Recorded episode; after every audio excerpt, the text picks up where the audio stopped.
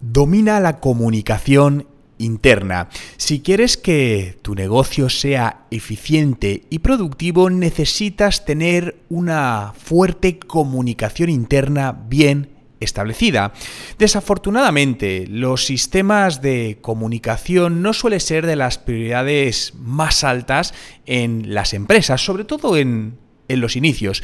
Pero si quieres maximizar las oportunidades de que tu negocio crezca, que sea sostenible, que sea rentable, debes eh, evitar la tentación de dejar a un lado estos planes de comunicación y convertir a la propia comunicación interna en una de las prioridades más importantes de tu negocio. Para ello quiero compartirte algunas recomendaciones prácticas de cómo puedes conseguirlo. Lo primero, debes eh, evaluar tu entorno de comunicación en, en tu negocio. Y para esto vamos a dividirlo en tres puntos. El primero es cómo opera tu negocio. Mm, eh, ¿Tienes una oficina convencional donde la gente va de manera presencial? ¿Estás operando 100% en remoto? ¿O tienes un, un modelo híbrido? Un modelo donde combinan personas que de vez en cuando van a, al presencial, de vez en cuando no, personas que siempre están en presencial y trabajan con otras que están en remoto, ¿cuál es tu modelo? Obviamente, cuando el modelo está todo centralizado de manera presencial, pues normalmente la comunicación interna suele ser eh, más sencilla. El segundo punto es la, cultura de, tu organización. Necesitas pensar sobre esta cultura en términos de, de valores, de cómo quieres que sea esa comunicación, cómo es el ambiente de tu lugar de trabajo, sea online o sea presencial. ¿Cómo quieres que la gente se comunique entre ellas?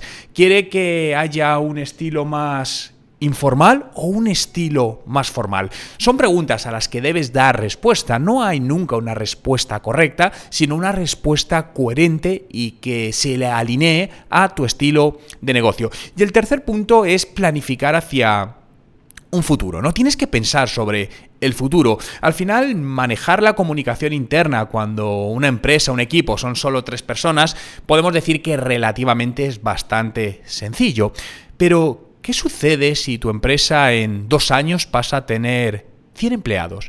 O si en cinco años pasa a tener 1000 empleados. La cosa cambia mucho. Claro, aquí puedes que, estés pensando, oye Juan, pero es que yo no pienso tener 100 o 1000 empleados. Bueno, pero no está de más planear un futuro acorde a lo que tú veas, a tu margen. Piensa en los próximos dos, tres años, dónde quieres estar y haz un plan para ese momento. Bien, vamos a la segunda categoría, que es escoger e integrar las distintas herramientas de, de comunicación.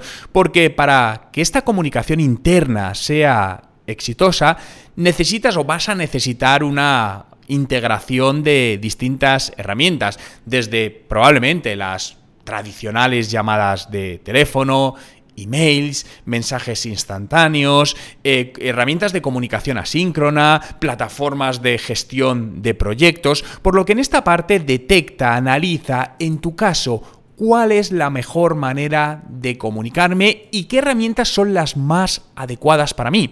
La selección de herramientas dedícale tiempo, no corras en esta parte. A veces las empresas tienden a correr rápidamente y escoger cualquier herramienta o la primera que se les cruza por delante o les han hablado de ellas, pero esta parte es muy importante porque... Eh, hay muchas herramientas buenas de comunicación, pero no todas valen para todas las empresas. Por lo que dedica tiempo aquí, porque un error eh, seleccionando la herramienta inadecuada o herramientas, lo que va a hacer es que en un futuro tengas que dar marcha atrás lo que implica unos pues, mayores costes, pérdidas de tiempo, pérdidas de información, por lo que no corras en esta parte. Tómate tu tiempo para ver qué herramientas hay en cada una de las categorías que necesitas cubrir y a partir de ahí cuál de esas es la más interesante. Mira su web, si tienen una versión de prueba gratuita, también hazlo para con cuál te sientes más cómoda o se va a sentir más cómoda tu equipo. El siguiente paso es documentar toda todo ese flujo de, comunicación. Si al final quieres que, esta comunicación funciona, debes ponerlo todo de alguna manera por escrito, o cuando hablo por escrito puede ser digital o, o, en papel, eso me da absolutamente igual, pero al final los procesos deben estar fijados, deben estar en algún sitio donde se pueda consultar. A partir de aquí puedes eh, recurrir a, a definir procesos que son más minimalistas o procesos más complejos y robustos. Aquí cada uno un poco donde se sienta más cómodo. Yo personalmente soy más partidario de, de hacer flujos muy minimalistas, muy sencillos, que sean básicamente hojas de ruta visibles, pues como mucho en una hoja. He vivido profesionalmente los dos escenarios. El escenario de hacer procedimientos súper complejos, muy detallados, y os tengo que decir que en el 100% de los casos donde los procedimientos, estoy hablando de empresas pymes en este caso, donde los procedimientos eran muy extensos y complicados, que sí, que estaban muy bien detallados, no digo que no, pero al final no eran aplicables. Recuerdo concretamente un caso donde pues estuvo tres meses definiendo procedimientos y hubo varias personas involucradas. Imaginaos todo el tiempo que llevó de estas personas crear estos procedimientos que dejaron de hacer otras cosas que eran rentables o interesantes o necesarias para, para la empresa.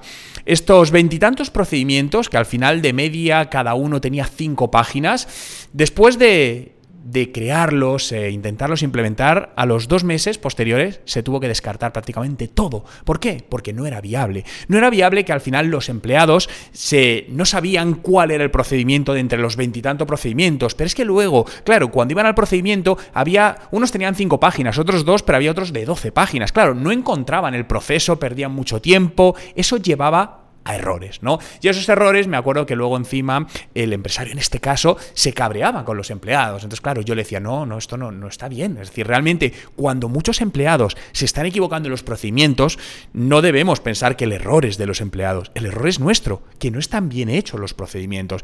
A partir de ahí, ¿qué se hizo? Se simplificó, de alguna manera se esquematizaron todos esos procedimientos y, y se redujeron ¿no? a la mínima expresión necesaria y a partir de ahí todo funcionó de mejor manera.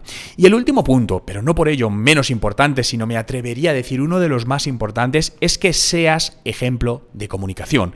Si queremos implantar un determinado modelo de comunicación, un flujo, el, el CEO, el dueño, el empresario, el director general, debe ser el primero que lo haga y predique con el ejemplo.